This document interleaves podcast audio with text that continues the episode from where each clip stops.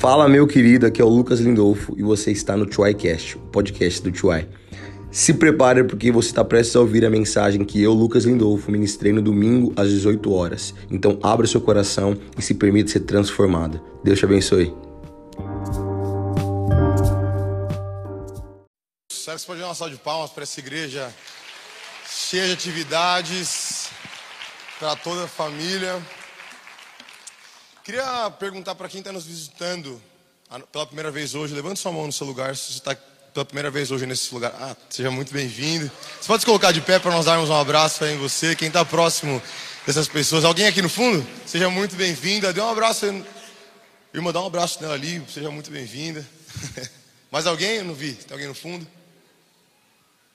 Sejam muito bem-vindos, que você possa ser muito ministrado nessa mensagem de hoje. Meu nome é Lucas Lindolfo, sou líder de jovens aqui dessa igreja. Quem está à frente desse culto aqui geralmente é o pastor Ramon. Hoje ele infelizmente não pôde estar aqui, mas eu sou muito melhor que ele, mais bonito, né? Vocês vêm aqui, não brincadeira, se estiver assistindo é brincadeira, pastor, que também é meu chefe e meu líder, então o senhor sabe todas as coisas, que se, recupere logo e volte aí para a gente. Amém? Hoje o senhor trouxe uma palavra para nós, eu falo para nós, que inclui para mim também que eu creio que é o que ele está ministrando nessa igreja como um todo, sabe? Eu acho que tem sido um tempo onde o Senhor tem, parece que, feito ecoar essa palavra que eu vou ministrar hoje nos nossos corações. É, o tema da palavra de hoje é um transplante de coração. Diga comigo, um transplante de coração. Eu quero começar essa palavra trazendo um dado que, enquanto eu estava pesquisando, fiquei surpreso. A OMS, a Organização Mundial da Saúde, deixa eu desbloquear meu computador.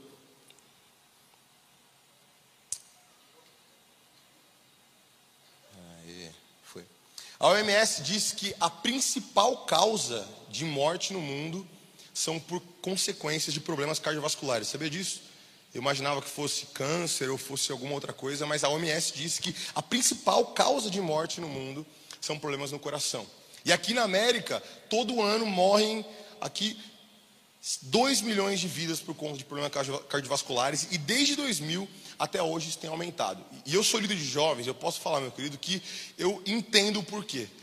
Cada vez mais o jovem é folgado e sedentário. Quem falou? Acho que foi o Ramon que falou, falou, meu, você tem que falar com esses jovens porque parece que os velhos de 30 para cima, ele, ele, ele que falou, tá? Detalhe, foi ele que falou velhos, não fui eu, mas tudo bem. Os velhos de 30 para cima estão com um shape melhor do que os novos. Alguém sente isso também, não? E eu estava olhando no Try, eu falei, rapaz, está todo mundo, lá nos Estados Unidos eles falam, todo mundo chubby. todo gordinho da chupeta, todo mundo. E meu ponto aqui não é o fator estético, mas é o sedentarismo, é o quão a gente tem, os jovens, eu me incluo nisso, negligenciado a nossa saúde. Eu sempre amei fazer esportes, mas eu, eu falando uma vez com um amigo meu que faz medicina, ele falou, cara, a gente não faz o básico na alimentação. Por exemplo, a gente toma refri todo dia. Aí eu comecei a me diminuir assim, né? A gente come fritura todo dia. Eu, nossa, que absurdo. Não sabe o que comer? Pede pizza. Eu falei, meu Deus do céu, os jovens estão perdidos, de fato. Se você é pai de jovens, sabe o que eu estou falando. Nunca vi uma geração para gostar mais de miojo do que a nossa. Mas o fato é que não é à toa que as doenças cardiovasculares têm sido a principal causa de morte, porque, cara, a nossa geração tem se entregado ao sedentarismo, a uma alimentação desregrada. E, coincidentemente, interessantemente, esse mesmo padrão acontece nos corações espirituais da igreja. Você sabia disso? Provérbios 4, 23 diz assim: acima de todas as coisas, guarde o que? O seu? Seu coração, porque dele provém todas as fontes de vida. E eu tenho reparado ao longo do tempo um certo uh, esfriamento, sabe, acontecendo no, no corpo de Cristo. Eu tenho reparado que há um tempo já parece que a igreja tem sido acomedida dessas doenças cardiovasculares e espirituais e tem aos poucos vendo um coração saudável, um coração vermelhinho ali pulsante, um músculo que, que bate das coordenadas corretas, se tornando um coração duro, um coração peludo, um coração amargo, um coração frio sem vida, um coração de pedra. Mas eu creio que o Senhor, Ele está intervindo nesse tempo para fazer um transplante nos nossos corações, igreja. E eu quero falar para você, você entrou aqui hoje sentindo que o seu coração, que um dia já bateu com paixão, que bateu vibrantemente, que bateu com alegria. Se você sentiu um dia que você entrava aqui na igreja e o seu coração parece que já respondia, ao entrar por aquela porta já começava, sabe, a levantar sua mão, a sua voz ser levantada e hoje parece que existe um peso, parece que existe uma crosta no seu coração. Eu tenho uma ótima notícia para te dar. O nosso Senhor é o médico dos médicos e eu creio que nessa noite Ele pode entrar nesse lugar e arrancar esse seu coração de pedra e colocar no lugar um coração lavado, um coração purificado, um coração que queima e que bate de amor por Ele. Glória a Deus, você crê nisso? Meu querido, a mensagem de hoje é muito importante porque o grande perigo das doenças cardiovasculares é porque elas são escondidas. Eu cansei, a gente viu não, na pandemia quantos jovens, quantos velhos, quantos atletas, até atletas, jogando bola, jogador de futebol do nada, um ataque fulminante morre. Porque as doenças do coração, elas são extremamente silenciosas. E da mesma maneira, a doença no coração, espiritualmente falando, também é silenciosíssima. E hoje o Senhor quer começar descortinando os corações que estão há muito tempo adoecidos e nós simplesmente não percebemos. E a minha oração, eu vou até fazer uma oração, Senhor Deus, é que o Senhor cumpra a sua vontade nesse salão, em nome de Jesus. Feche seus olhos no seu lugar, Senhor Deus, o Senhor é o médico dos médicos, o Senhor é aquele que tem o controle do universo nas suas mãos. O Senhor é que tem o controle dos nossos corações nas suas mãos. E agora eu clamo para que o Senhor vá onde as minhas palavras não podem ir, Senhor. E que o Senhor, enquanto já ministrando essa palavra, faça operações nesse salão, Senhor. O Senhor traga vida a todo vale de ossos secos, a todo coração morto. Que em nome de Jesus, enquanto eu estiver aqui ministrando, que o seu Espírito passeie por esse corredor Senhor, trazendo vida novamente à sua igreja. E se você crê, dê uma salva de palmas e diga amém aí no seu lugar. Glória a Deus. Quero pedir para você abrir sua Bíblia em Ezequiel, no capítulo 11. Nós vamos ler do versículo 17 até o versículo 20, porque a história de Ezequiel, enquanto você vai abrindo aqui, eu vou te explicando. Vai abrindo aí Ezequiel 11, versículo 17 até o 20. A história de Ezequiel, ela narra essa mesma cirurgia que eu creio que o Senhor tem para fazer nas nossas vidas hoje. Um transplante de coração. A troca de um coração de pedra para um coração de carne. Vamos ler o que diz Ezequiel aqui, versículo 17.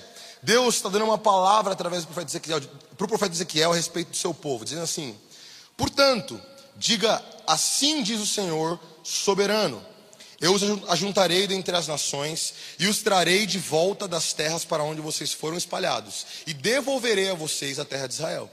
Versículo 18: Eles voltarão para ela e retirarão todas as suas imagens repugnantes e os seus ídolos detestáveis. Darei a eles um coração não dividido e porei um novo espírito dentro deles. Retirarei deles o coração de pedra e lhes darei um coração de carne então agirão segundo os meus decretos e serão cuidadosos em obedecer às minhas leis. Eles serão meu povo e eu serei o seu Deus. Glória a Deus.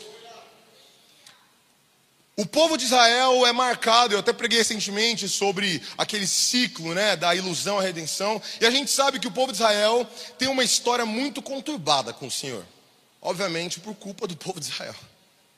O Senhor libertava o povo de Israel, por exemplo, lá no Egito, e passava um tempo eles se corrompiam de novo. E aqui, quando o Senhor chama Ezequiel, eles estão mais, mais, em mais um daqueles momentos de rebeldia para com o Senhor. E aí o Senhor, ele estabelece uma disciplina sobre o seu povo e manda uma invasão babilônica no povo de Israel, na cidade de Jerusalém, e a nação, o povo de Israel é levado cativo no exílio da Babilônia. Então parte do povo ficou lá em Jerusalém, e, a, e boa parte do povo foi levado como prisioneiros de guerra na Babilônia. Está aqui tudo bem? e aí, junto com esse povo que foi para a Babilônia, Ezequiel, que era um sacerdote, foi levado. E passaram-se cinco anos desde a invasão da Babilônia em Jerusalém, e Ezequiel está lá no exílio, um dia sentado à margem do rio, pensando que curiosamente era, era o trigésimo, era o aniversário dele de 30 anos, ele pensando, e do nada ele é arrebatado com uma visão do trono da glória do Senhor. E a Bíblia diz, é interessante que diz que não é uma visão no espírito, um sonho, não, é literalmente a glória, a kavod, a, a, a, presença manifesta do Senhor se manifesta em plena Babilônia diante de Ezequiel. E ele daquele lugar começa a não entender muito bem o que está acontecendo. Mas o Senhor começa ali a chamar Ezequiel e mostrar para ele um processo que ia acontecer com o povo de Israel. Interessantemente, esse processo se assemelha muito com o processo de qualquer cirurgia, com o processo de um transplante de coração, e ele tem três etapas. A primeira é o diagnóstico, diga comigo, diagnóstico. A segunda é a cirurgia, diga comigo, cirurgia. E a terceira é o pós-operatório, diga, pós-operatório. Diagnóstico, cirurgia e o pós-operatório. Ele se manifesta, Deus se manifesta a Ezequiel e ele começa a, a dar o diagnóstico do que está acontecendo. E esse é o meu primeiro ponto, que esse diagnóstico era simples, direto e claro. Sabe qual era esse diagnóstico? Idolatria. Idolatria.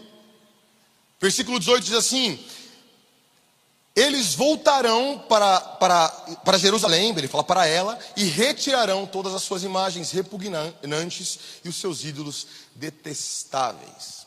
Sabe, eu creio de verdade que a melhor maneira de combater uma mentira é pregando a verdade.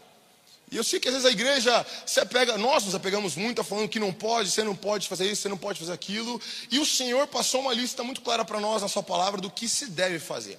Porém, porém, algumas coisas são importantes de ser, serem acusadas, serem diagnosticadas. Algumas coisas nós precisamos dar nome. Alguns pecados nós precisamos reconhecer, porque como eu falei para vocês, doença, as doenças do coração, elas trabalham em secreto, então elas não parecem ser nocivas. Não, pô, tá tudo bem comigo, sou jogador de futebol, até o dia que você tem um ataque fulminante e morre.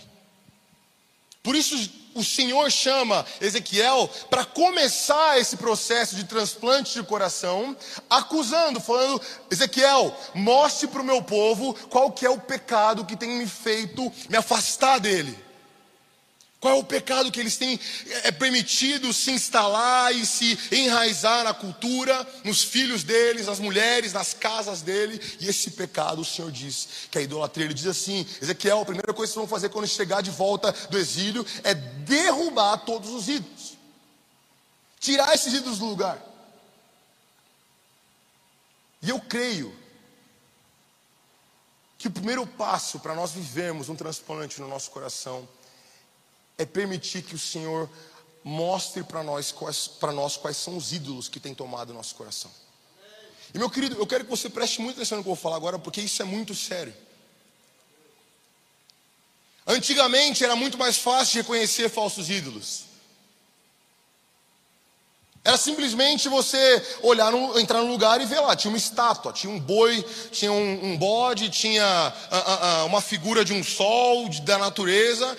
E claramente você falava: Isso aqui é um ídolo. Logo, se o Senhor não quer que eu adore falsos deuses, não posso adorar isso. Adorarei ao Senhor.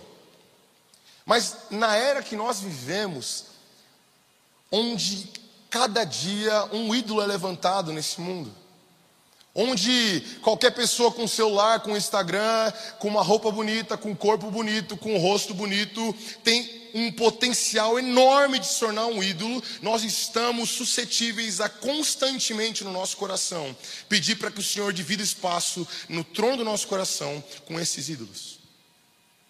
E enquanto estiver falando isso, eu quero que você comece a refletir na sua vida. Quais são os ídolos que podem estar tomando lugar no seu coração? E antes que você se coloque no lugar de não, Lucas, eu adoro ao Senhor exclusivamente, Ele é meu único Deus. Meu querido, quero te alertar de que os ídolos se infiltram sorrateiramente nas nossas vidas. Existem coisas que são muito, muito lícitas, que são criações do Senhor, mas que elas estão no lugar do, errado no nosso coração e, consequentemente, se tornam o quê? Ídolos. Talvez o seu casamento seja um ídolo. Talvez seu trabalho seja um ídolo. Talvez seu filho seja um ídolo.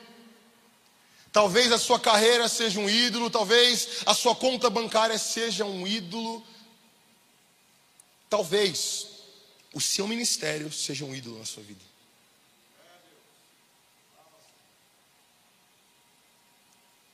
Tudo aquilo, sendo lícito ou não, que ocupa o lugar de Jesus no nosso coração, se torna um ídolo. Eu quero falar para você aqui uma coisa muito importante.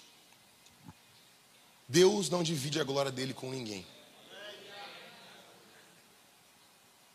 Só existe um rei digno de governar o nosso coração e é por completo, meu querido, não é por parte. Não tem como você falar assim, Senhor Jesus, eu te entrego as minhas finanças, eu te entrego o meu casamento, mas Jesus, esse ministério que o Senhor colocou nas minhas mãos está comigo. Eu farei acontecer, eu trarei as pessoas, eu trarei as conversões, eu mudarei os corações. Jesus, não, esse ministério aqui eu não abro mão.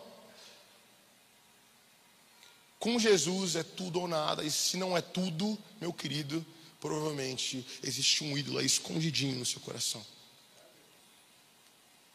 Você quer viver um transplante de coração, você quer viver um tempo de, de viver plenitude com o Senhor, de ser apaixonado por Ele, de ter, sabe, um, um, um calor no coração quando você ouviu o nome de Jesus, meu querido. Esse processo, assim como começou para o povo de Israel, começa conosco com uma autoanálise com um diagnóstico. Quais são os ídolos que nós temos mantido dentro da nossa casa, dentro dos nossos corações? E essa cena aqui do chamado de Ezequiel, ela traz uma pergunta interessante, que é: o que será que a glória do Senhor, a presença manifesta do Senhor, fazia na Babilônia? Uma nação tão corrompida, tão impura, tão imoral. Antigamente, para quem não sabe, a glória do Senhor se manifestava fisicamente em apenas um lugar, que era no templo. Existia lá o pátio, existia o átrio, existia o santo lugar. Existia ali uma progressão aonde até chegar num lugar onde somente Deus e o sacerdote poderiam ali permanecer e, e, e era somente lá onde Deus se manifestava, mas por algum motivo no começo do texto de Ezequiel a por que isso aconteceu? Porque o Senhor se retirou do trono dele no templo. E eu quero que você preste atenção nisso que eu vou dizer, porque quando o trono do Senhor se vai, a proteção do governo dele se vai junto. Eu e a Carol amamos séries da Idade Média. A gente gosta muito de ver séries que retratam a história da Idade Média. E uma coisa que a gente repara é: toda vez que uma cidade está sendo invadida, por um outro, por uma outra nação, por um outro império, e o povo descobre que o rei vai embora, meu querido, que o, que o rei foi embora, meu querido, é o caos instaurado. Porque uma cidade sem um rei sentado no trono está fadado ao fracasso, está fadado a ser invadida e um outro rei, um outro governo se estabelecer ali. Então, para nós a reflexão fica é: se Deus não divide a glória com ninguém, e eu tenho tentado, talvez, colocar, empurrar ali escondido alguns outros deuses. Muito provavelmente o meu, o seu coração, o trono do meu e do seu coração estão vazios.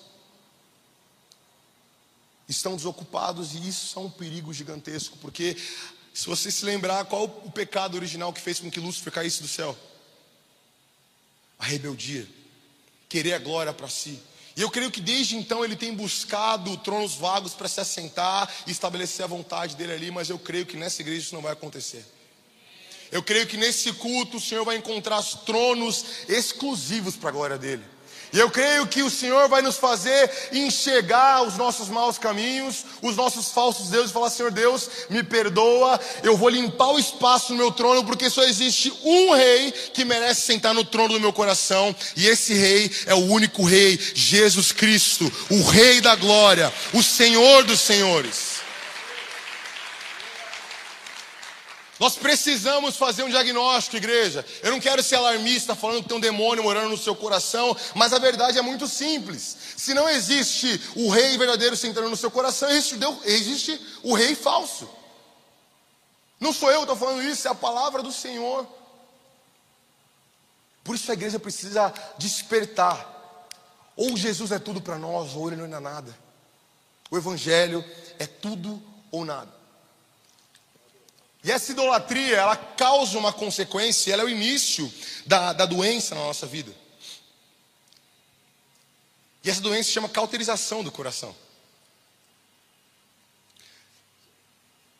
Você já se perguntou porque talvez você não sente mais tanto, não se sente tocado ao ler a palavra do Senhor, não se sente tocado ao ouvir uma canção linda que fala a respeito da obra de Cristo aqui na, na igreja? Já se sentiu assim? Você não precisa responder, mas pensa que você já sentiu, cara, parece que não tem mais vida dentro de mim.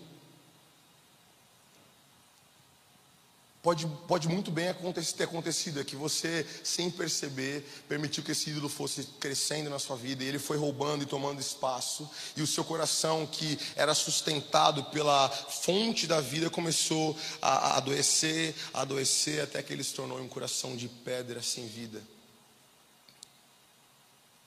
Romanos 1 diz, de, Paulo está falando, né, que ele diz assim no versículo 21: Porque tendo conhecido a Deus, não glorificaram como Deus, nem lhe renderam graça, mas os seus pensamentos tornaram-se fúteis, e o seu coração insensato deles, o coração insensato deles obscureceu-se. E trocaram a glória do Deus imortal por imagens feitas segundo a semelhança do homem imortal, bem como de pássaros quadrúpedes e répteis. Por isso Deus os entregou à impureza sexual, segundo os desejos pecaminosos do seu coração, para a degradação do seu corpo entre si. Paulo está retratando o cenário da igreja onde as pessoas começaram a dar tanto espaço para falsos deuses até o ponto que o Senhor se retirou deles e falou: vocês estão agora à sua própria sorte. Vocês escolheram esse caminho. E a Bíblia diz que o Senhor os entregou à impureza, à lascívia. E a minha reflexão, ao me deparar diante desse cenário do povo de Israel, quando começa o ministério de Ezequiel, é falar: Senhor Deus, me ajuda a mudar enquanto é tempo. Você, entende isso, meu querido? Você entende esse senso de desespero de falar, Jesus, enquanto ainda existe vida em mim, não me permita ceder espaço para falsos deuses. E eu tenho orado isso para minha vida e a notícia boa que eu tenho para você, apesar de tudo que eu disse, é que não existe diagnóstico irreversível para o nosso Deus. Ele detém o controle da vida nas suas mãos, e para ele tudo bem, pode haver um coração sem vida, mas ele entra com providência e fala: Ok, seu coração está morto, eu tiro e coloco outro no lugar. Eu coloco um coração novinho em folha, não preciso de, de, de, procedimentos médicos, eu controlo a sua vida e eu tenho um coração novo para você. Ele está te falando, eu tenho um coração novo para a church, para o culto das 8 horas nessa noite. Eu tenho, eu tenho.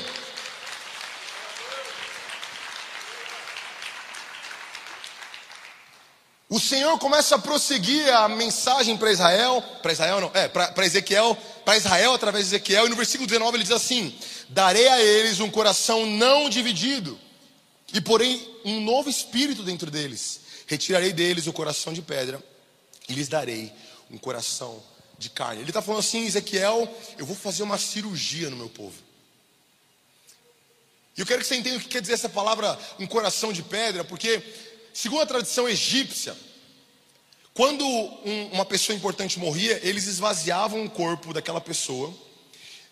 E aí aquela pessoa seria, de acordo com a tradição deles, pesada diante dos deuses. E esse peso seria a medida de boas obras dessa pessoa. E dependendo de quanto fosse esse peso, quanto maior, mais ele seria reconhecido na, na, na vida futura.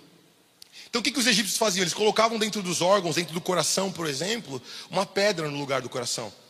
Para na hora que aquele Deus pegasse aquele corpo, pesasse e ele conseguisse enganar o Deus. E o que, que Ezequiel está falando aqui? Deus está falando para Ezequiel que vocês, sem perceber, se tornaram igual ao Deus daquele povo que eu libertei vocês. Se você não se lembra, há alguns anos atrás o povo de Israel estava cativo no Egito e clamando: Senhor Deus, nos liberta desse cativeiro.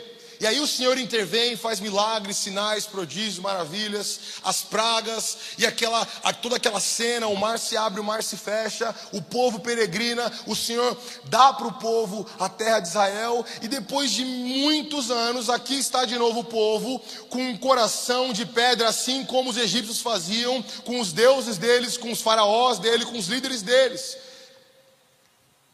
Tem muito crente que saiu do Egito, mas o Egito não saiu do crente. Muitas vezes o Senhor nos liberta de uma vida de pecado, mas nós nos convertemos e nós nos esquecemos que a gente continua carregando a cultura da nossa velha vida. Às vezes alguém vai dar um testemunho aqui na frente e ele se orgulha, a pessoa se orgulha muito mais daquilo que o diabo fez antes de Jesus do que Jesus fez na vida dele.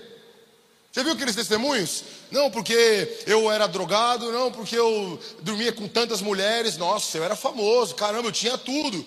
E um dia Jesus entrou na minha vida e eu tô aqui hoje, glória a Deus.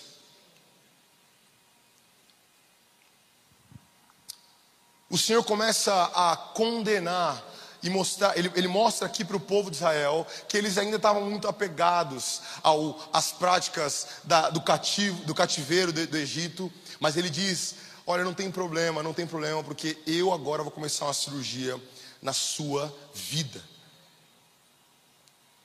E ele fala: Eu vou dar um coração para vocês, novinho em folha, que é capaz de, de, de me amar e de seguir meus mandamentos. E eu sei que às vezes, quando nós falamos sobre sentimento para com o Senhor, então a gente fala, cara, seja apaixonado pelo Senhor.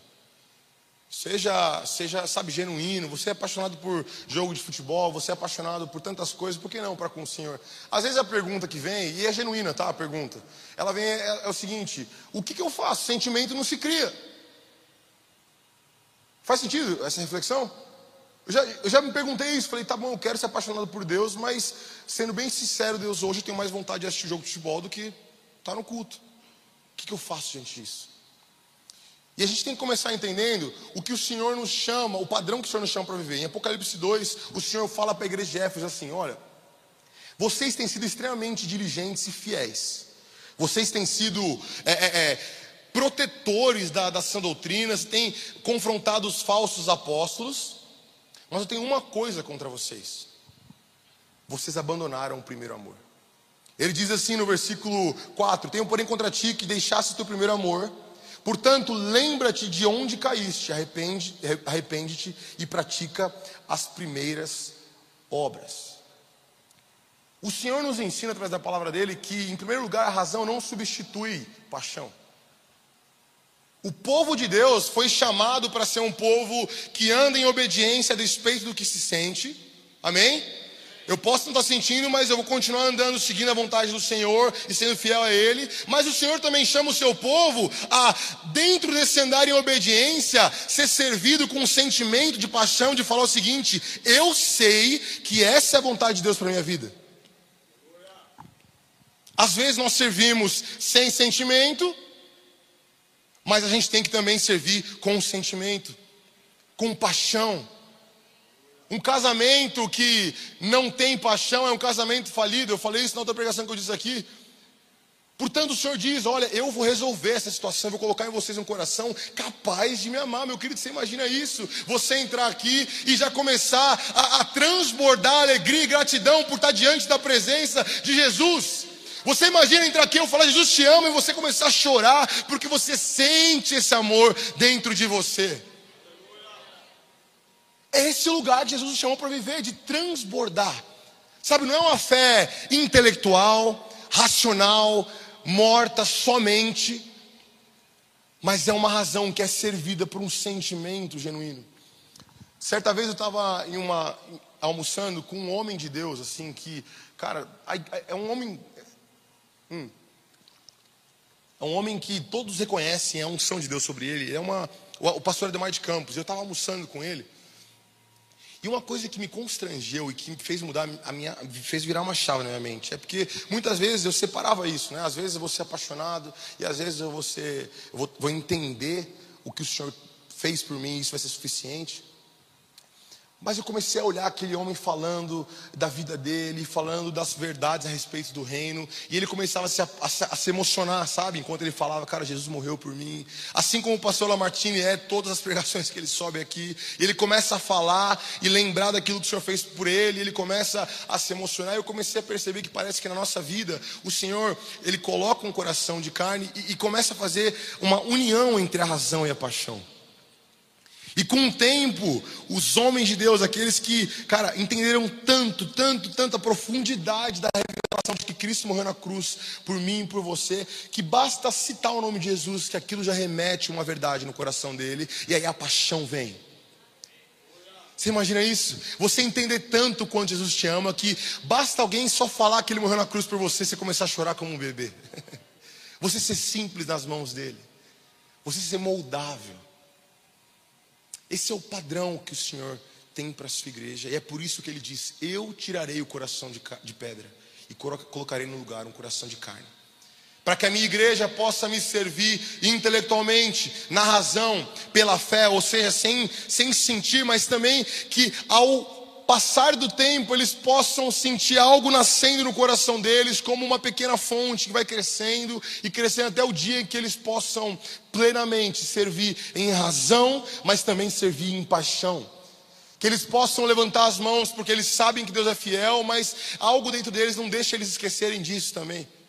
E eu tenho clamado por isso nesse tempo. Falo, Jesus, eu quero ser capaz de servir pelo resto da minha vida, a despeito daquilo que eu sinto no meu coração.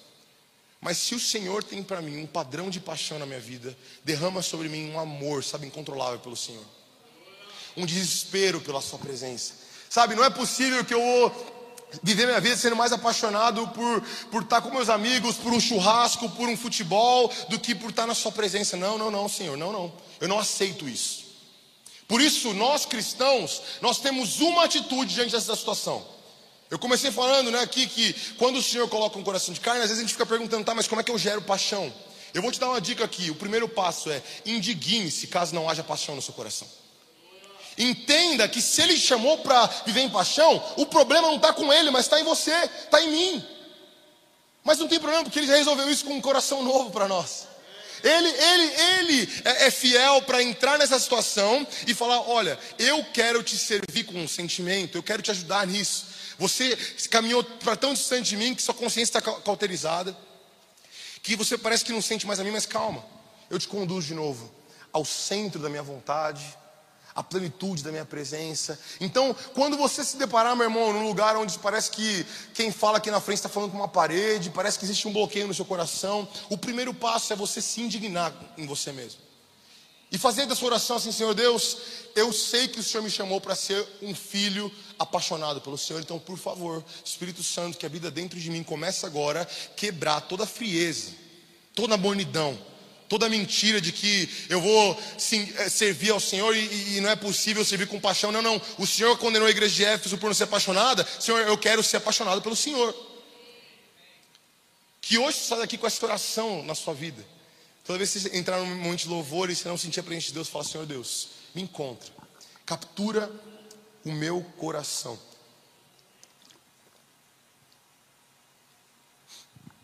Mas como toda cirurgia, quando o Senhor tira o nosso coração de pedra e coloca um coração de carne, existe um pós-operatório, como eu falei, que é, é o terceiro passo dessa etapa.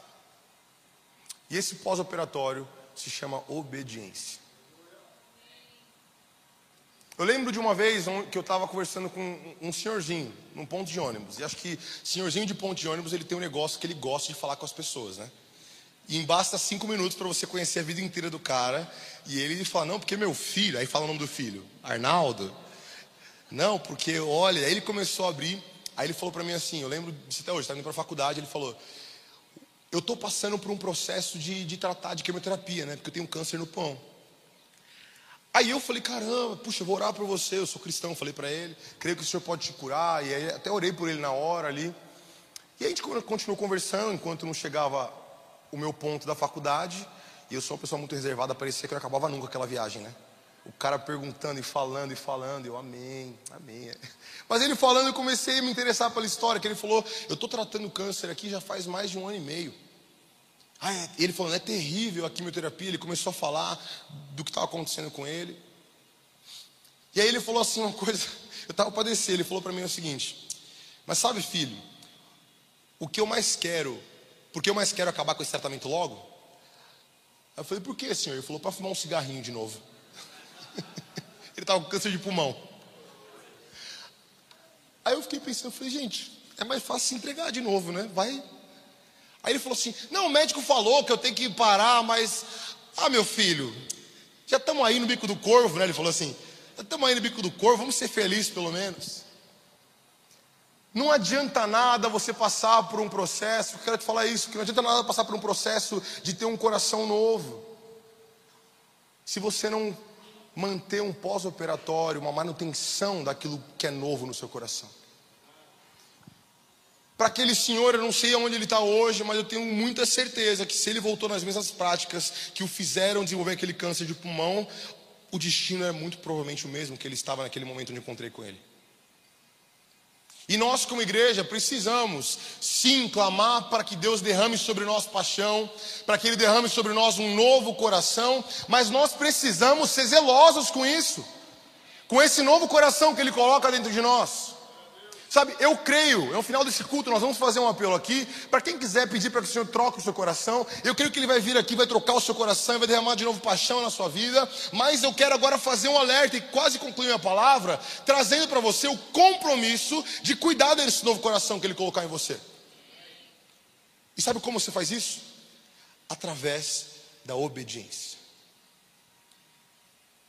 Existe aquele livro, né? As cinco linguagens do amor que diz que uma pessoa ela, ela recebe amor através de tempo de qualidade, a outra recebe através de palavra de afirmação.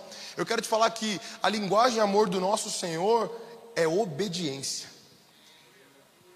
é andar nos caminhos dele, é o relacionamento, é a comunhão. Falar, Deus, eu quero me encontrar com o Senhor através da Sua palavra através da sua vontade para mim, Senhor Deus, eu quero ser zeloso com essa cirurgia que aconteceu dentro de mim, Senhor. Nós, como igreja, precisamos clamar sim, para entender o que está acontecendo, para ter um diagnóstico claro. Nós precisamos clamar para que o Senhor intervenha com uma cirurgia e trocando nosso coração, mas todo esse processo requer de nós um posicionamento de cuidar, ser um bom mordomo daquilo que o Senhor colocou no nosso coração. Meu querido, o culto não é o que acontece só no domingo aqui. O culto é na sua casa também. O culto é, é no seu trabalho também. A adoração não está restrita só a uma organização de notas e de músicas através de um instrumento aqui nesse palco, debaixo dessa luz, diante dessa transmissão. A adoração é uma vida de estar prostrado diante do Senhor, falando: Senhor, qual é a Sua vontade para mim? É essa que eu quero cumprir. É essa que eu quero fazer. Me revela a Sua vontade, eu quero cumpri-la plenamente. Nesses últimos dias, o amor de muitos tem se esfriado, meu querido. E nós temos que ter um compromisso de guardar o nosso coração através da obediência. Eu quero, eu quero ser achado diante do Senhor com um coração saudável. Eu com um coração adoecido. Um coração vivo. E não um coração de pedra. Porque existe uma característica muito importante desse coração novo que o Senhor nos dá. No versículo 19, 20, ele diz assim: Eles serão o meu povo e eu serei o seu Deus. Aquele que ele está sentado no trono. O coração saudável para o Senhor é aquele que é um sacrifício vivo para o próprio Rei dos Reis, para o próprio Senhor dos Senhores. Que nessa noite você saia daqui com um coração novo, com um trono vazio e exclusivo para o Senhor. Não vazio para os falsos deuses, mas exclusivo para o Senhor Deus. Preparado, adornado, sabe? Que você sai daqui convicto de que somente existe uma pessoa que é digna de sentar no trono do seu coração. Esse alguém é Jesus Cristo. Toda cirurgia, meu querido, ela deixa uma cicatriz. Ela deixa uma marca.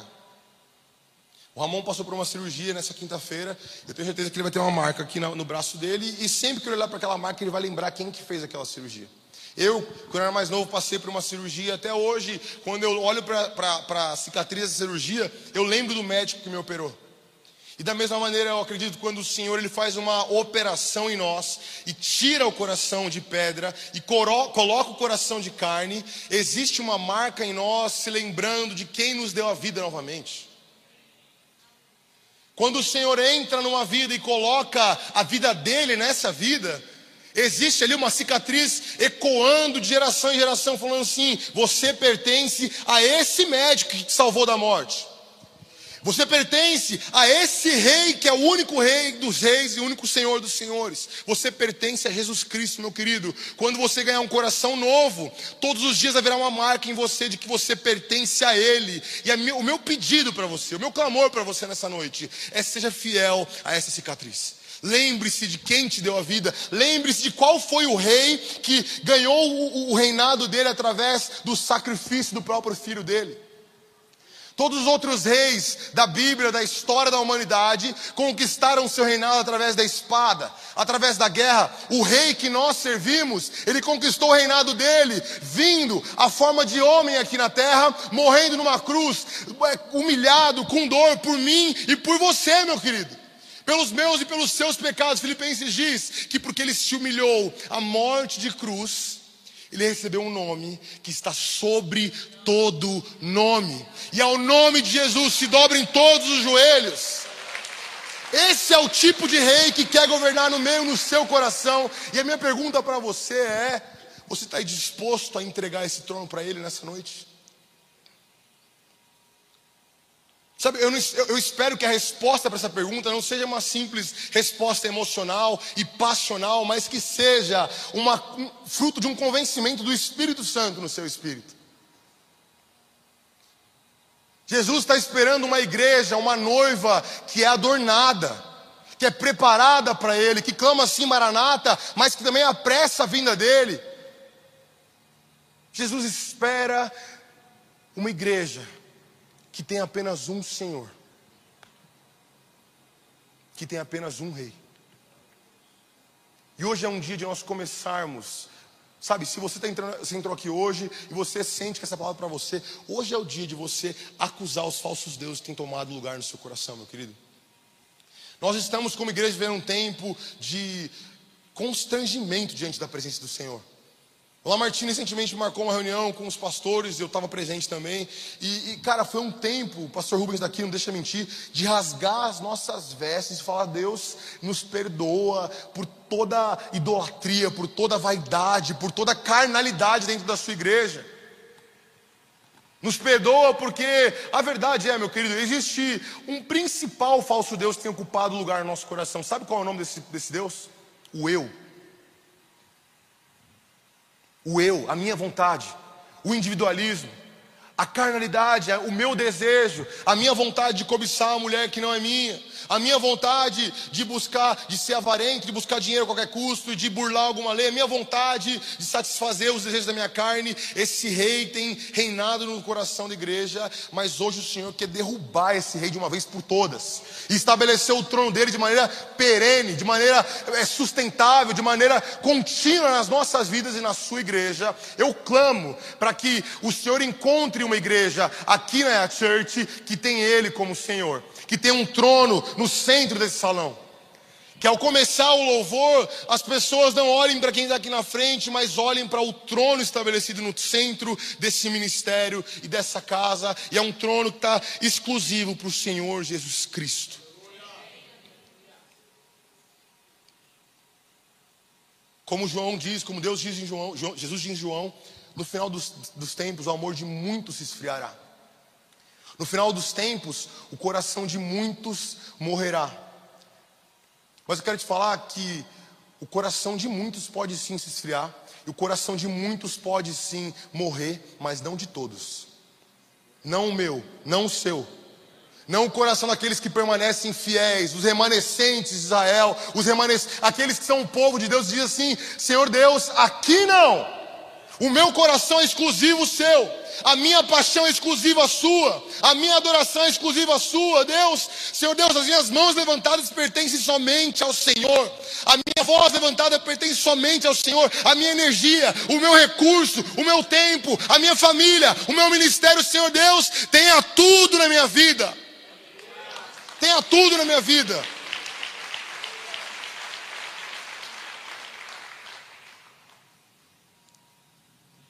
Nos últimos tempos o amor de muitos se esfriará, mas não de todos. É isso que eu declaro sobre essa igreja aqui, sobre as nossas vidas. Eu, eu me coloco nesse bolo, tá, meu irmão? Esse tempo de arrependimento tem sido uma constante avaliação. Cada situação que eu me deparo no farol, na igreja, no trabalho, no casamento, na família, eu tenho falado, Senhor Deus, me perdoa, eu não aceito o que eu sente no meu próprio trono, porque no meu coração só tem lugar para o Senhor, Deus. Meu Deus, eu entrego tudo para o Senhor. E esse tem sido uma manutenção na minha vida constantemente. Que nessa noite o Senhor encontre uma igreja com corações novos, meu querido. Se você entrou aqui hoje e você sente que há muito tempo você já está com o coração peludo, que não tem mais paixão e prazer pelo Senhor, eu quero te falar que nessa noite Ele vai te encontrar. Nessa noite ele vai arrancar o seu coração de pedra e colocar, colocar um coração de novo, mas isso começa com uma oração muito simples sua, falando: Senhor Deus, eu quero. Israel sempre rompeu a parte de, de Israel para com aliança, nessa aliança para com Deus. O Senhor prometeu, fez uma aliança com Israel, Israel sempre voltava atrás, mas o Senhor não. Ele sempre foi, meu querido, o Senhor sempre foi o mais interessado na comunhão entre ele e o seu povo. Eu quero te falar nessa noite, quebrar uma mentira do diabo, talvez dizendo que você, para você não tem mais jeito, que o seu coração peludo, frio, seu coração vazio não tem mais como queimar de amor de novo para o Senhor. Eu quero dizer para você, meu querido, que o Senhor, não é um Senhor, é o Senhor, é o mais interessado em você ter comunhão com Ele. Por muito tempo eu me, eu me relacionei com o Senhor como alguém que pede um favor, sabe? Senhor Deus, por favor, sabe? Se o Senhor me permitir, me permita ter comunhão com o Senhor, Deus. Olha, Deus, por favor, sabe? Eu sei que eu sou pecador, mas me ajuda, me deixa ter comunhão com o Senhor. Fala comigo, Senhor. Até o dia que eu percebi que Ele estava constantemente falando, meu coração estava duro demais para ouvir. E quando eu percebi isso, eu falei: Senhor, o Senhor está falando comigo, glória a Deus, me dá um coração capaz de sentir. Me dá um ouvido capaz de ouvir, me dá olhos para ver, Senhor. Me dá um espírito atento, me dá discernimento. Me faz um com o Senhor. Que hoje o Senhor troque os nossos corações de, de pedra e coloque corações de carne novamente na sua igreja. Que a nossa vida ao sair daqui seja uma vida que transborde paixão de amor pelo Senhor. Que o Senhor possa receber a nossa adoração como incenso suave fluindo, sabe? Não só da nossa mente, não só do nosso corpo, mas fluindo do nosso, da nossa alma, do nosso espírito. Feche seus olhos.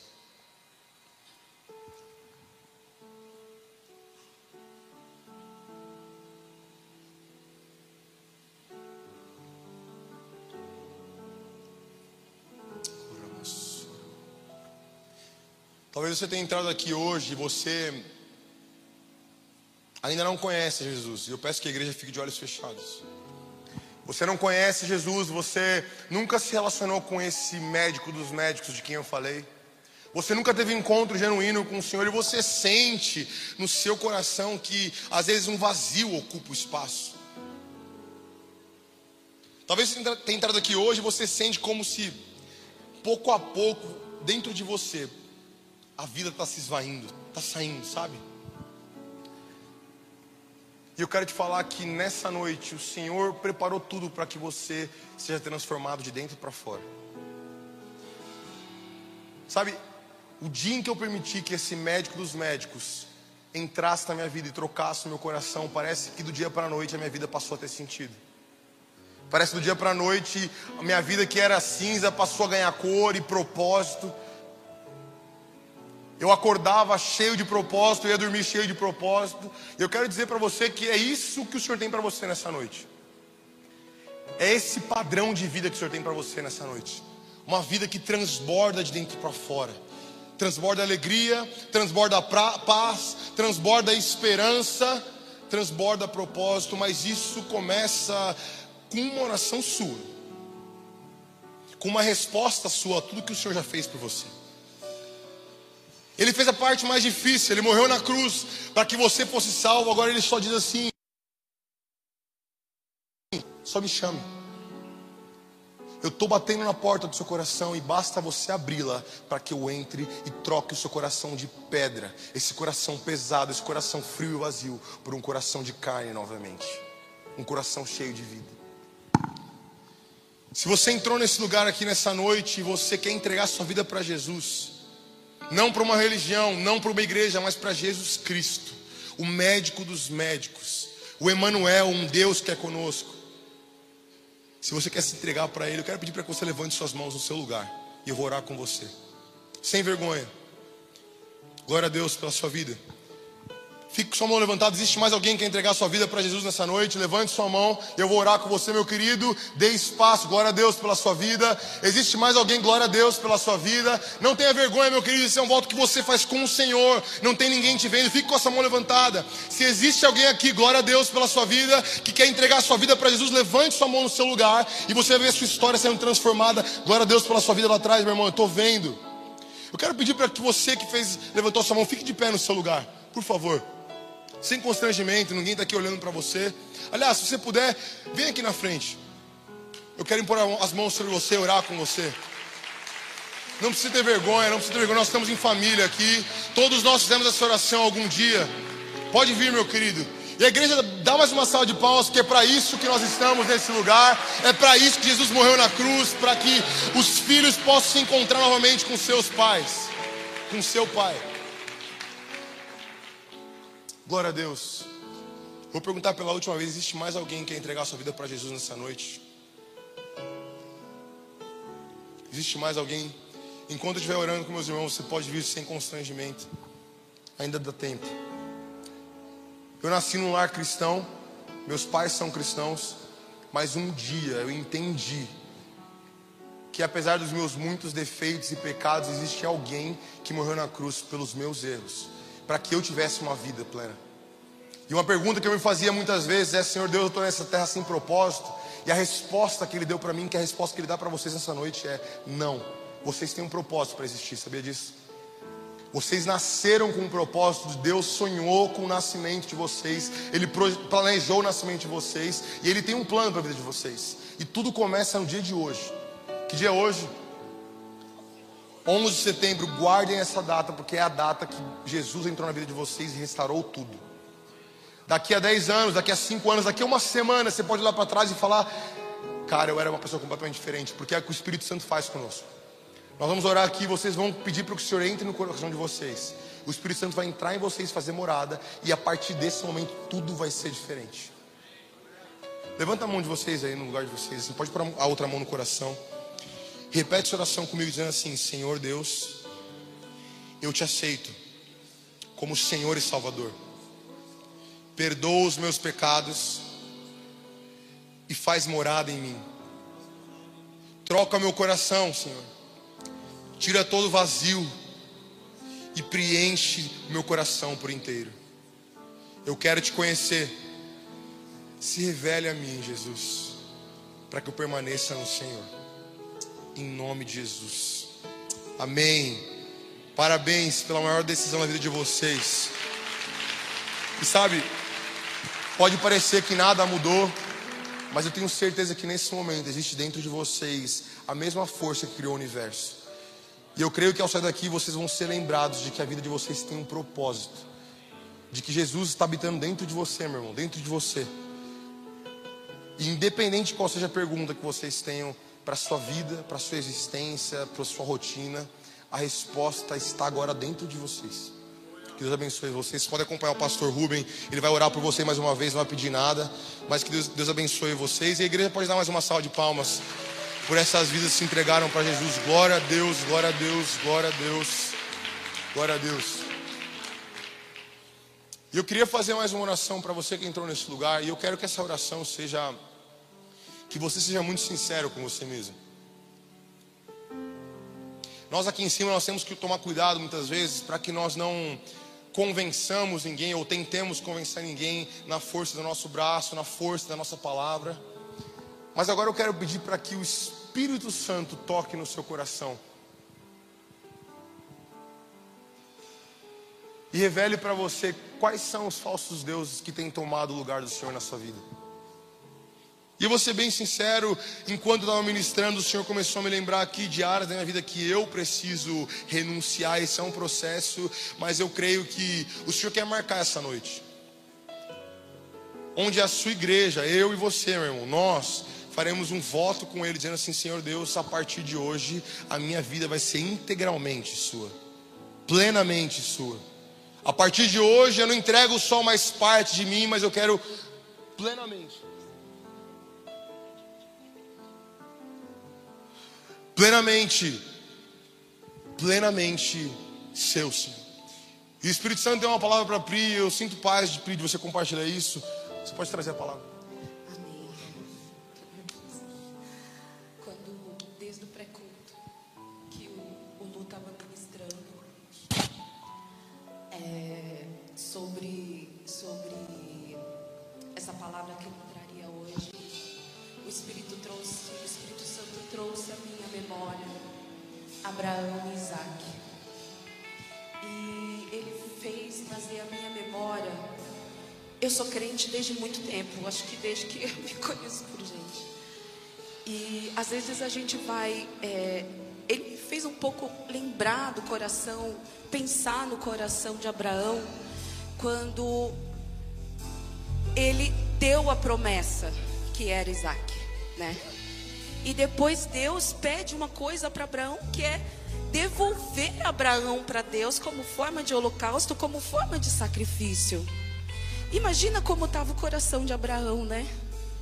E o que o Espírito Santo trouxe à minha, à minha mente foi: às vezes a gente está aqui e a gente só tem uma motivação para adorar o Senhor, que é a esperança da realização de uma promessa, ou que é uma promessa já realizada, como foi no caso de Abraão. Agora, tem um- uma revelação maravilhosa, que quando Deus, quando Isaac deitou Abraão ali, né? Ou o contrário, quando Abraão deitou Isaac ali e estava pronto para sacrificá-lo, Deus proveu o cordeiro. E, Abra... e Isaac não foi mais sacrificado. E o que eu quero dizer para a igreja hoje, que na autoridade do nome de Jesus, eu quero dizer para vocês hoje que o cordeiro já foi trazido para nós. Quando Jesus morreu na cruz, ele foi oferecido como sacrifício para as nossas vidas. E se uma promessa ou uma esperança toma o lugar desse sacrifício de Jesus nas nossas vidas, e é a única esperança que nos faz vir aqui e adorar o Senhor, a gente precisa virar essa chave. Porque Jesus é o único que merece, o único que merece o lugar no nosso coração. Ele é maior do que a esperança, ele é maior do que a promessa. Ele é a promessa. É isso aí. E ele está aqui. E ele, e ele quer ocupar esse lugar vazio do nosso coração. E ele pode até realizar o que ele, aliás, ele vai realizar o que ele prometeu, porque ele é fiel à palavra dele. Mas a gente precisa colocar o nosso coração na esperança de Jesus que foi entregue na cruz para nos salvar. Essa é a promessa. Esse é o segredo. Jesus, nós queremos te entronizar e queremos reconhecer que às vezes, Deus, nós colocamos tantas coisas no seu lugar, Jesus. Mas toma o seu lugar de honra nas nossas vidas, Pai. Toma o seu lugar de honra nos nossos corações, Jesus. Essa é a nossa oração, Pai. Obrigada pela Sua palavra. Eu não estou à frente desse culto, é o Espírito Santo que está, e eu creio que ele está falando com a sua igreja. Sabe, o Espírito Santo não precisa de mim para falar. Eu ia fazer um apelo para que alguns viessem aqui, mas eu creio que esse é um clamor e um, e um convite para toda a igreja. Queria pedir para você, você ficasse de pé no seu lugar agora. E agora no seu coração você fizesse uma oração sincera, mas assim, sincera mesmo, dizendo: Senhor Jesus, eu te entrego esse falso Deus que tem tomado o seu espaço no meu coração.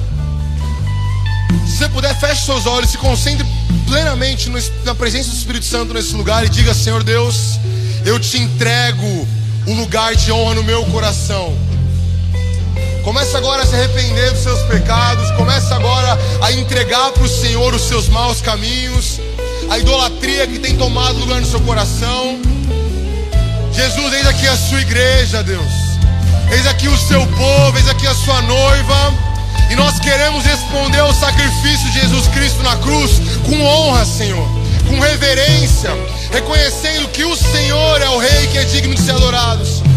Por isso, Jesus perdoa a sua igreja pela avareza. Perdoa, Senhor, a sua igreja pelo amor ao dinheiro. Perdoa a sua igreja pela imoralidade. Perdoa a sua igreja, Senhor, pela, Senhor, pela mentira, Senhor. Perdoa a sua igreja, papai, por qualquer tipo de idolatria e de falso Deus que tem ocupado nosso coração. Nós queremos arrependimento, Senhor. Maçorra, que. Espírito Santo, eu clamo agora para que o Senhor constranja, Espírito Santo. Espírito Santo, o Senhor é quem convence da justiça e do juízo, por isso agora, entre nesse salão, muda essa atmosfera, Espírito Santo, traz à tona aquilo que está oculto em nome de Jesus. Agora, Espírito Santo, Espírito Santo, acuse agora os falsos deuses nesse salão. Mostre agora, revela, Espírito Santo, para nossa mente, para o nosso coração.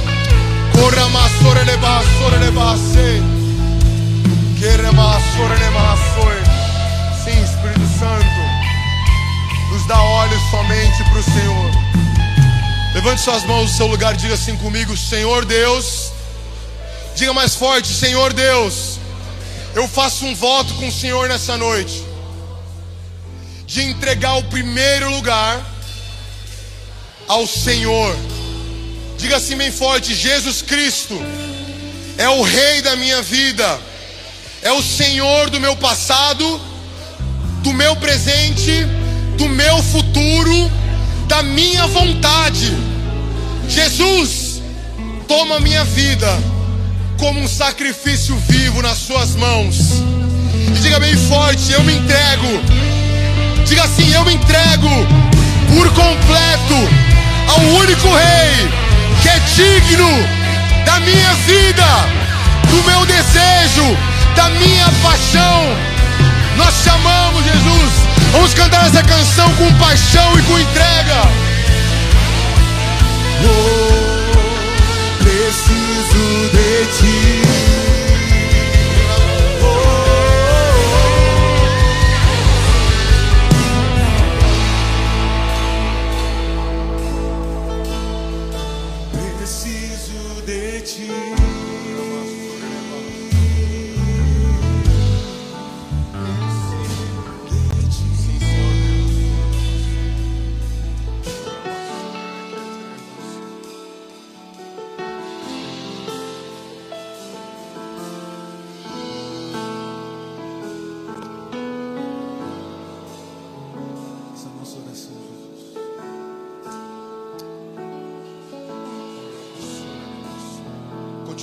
Conectado com o Senhor, meu querido. Continua conectado com Ele. Dê espaço à presença do Senhor na sua vida agora. Preciso do teu.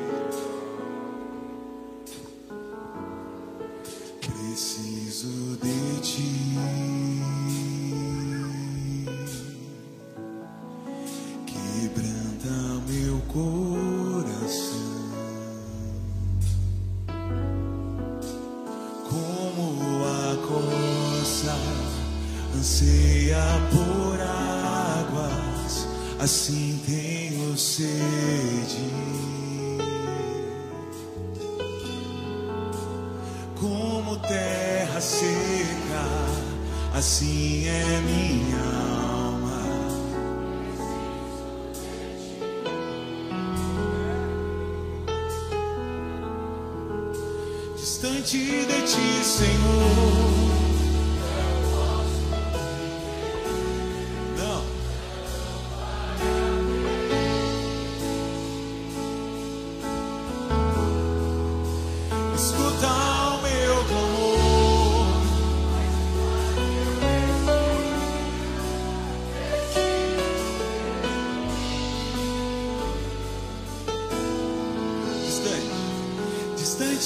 Ti, Senhor, não posso viver. Não vale a pena existir. Escutar o meu clamor, mas que o ar que eu respiro preciso de ti. Diga assim: as lutas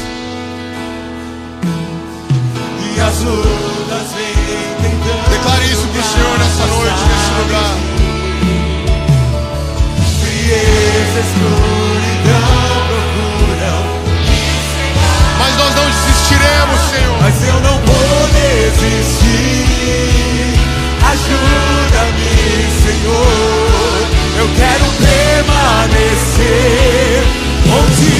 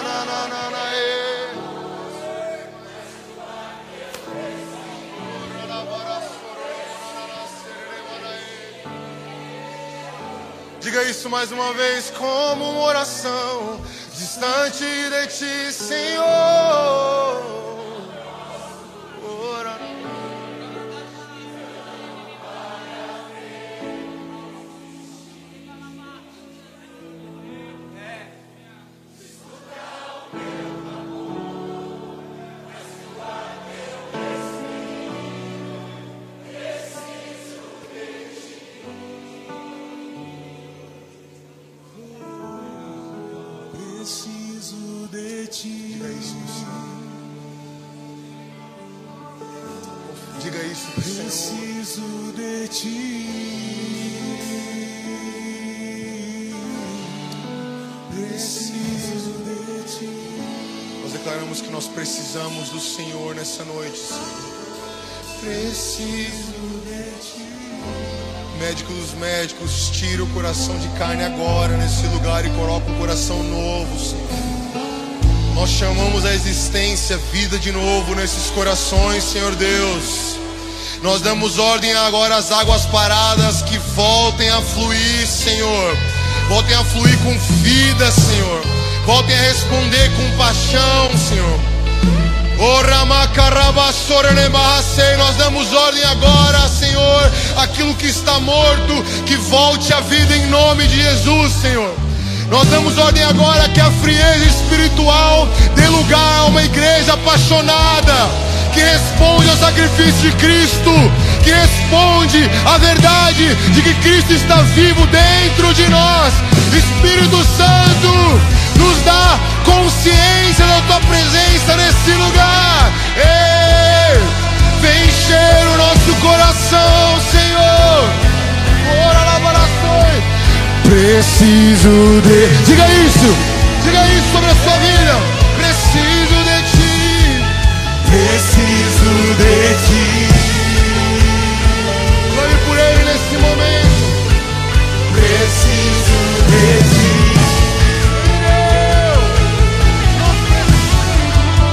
Preciso de ti.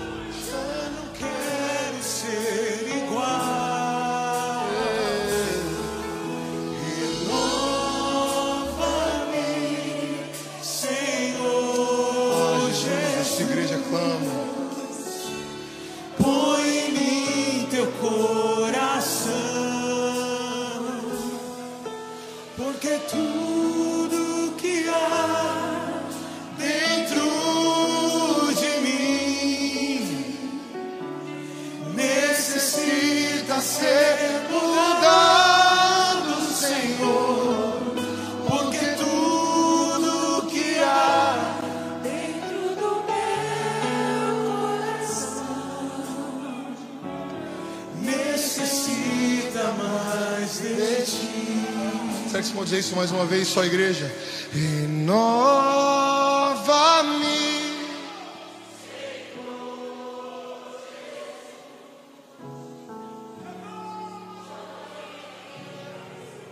Coração, renova-me, renova-me, Senhor. Já não quero ser igual.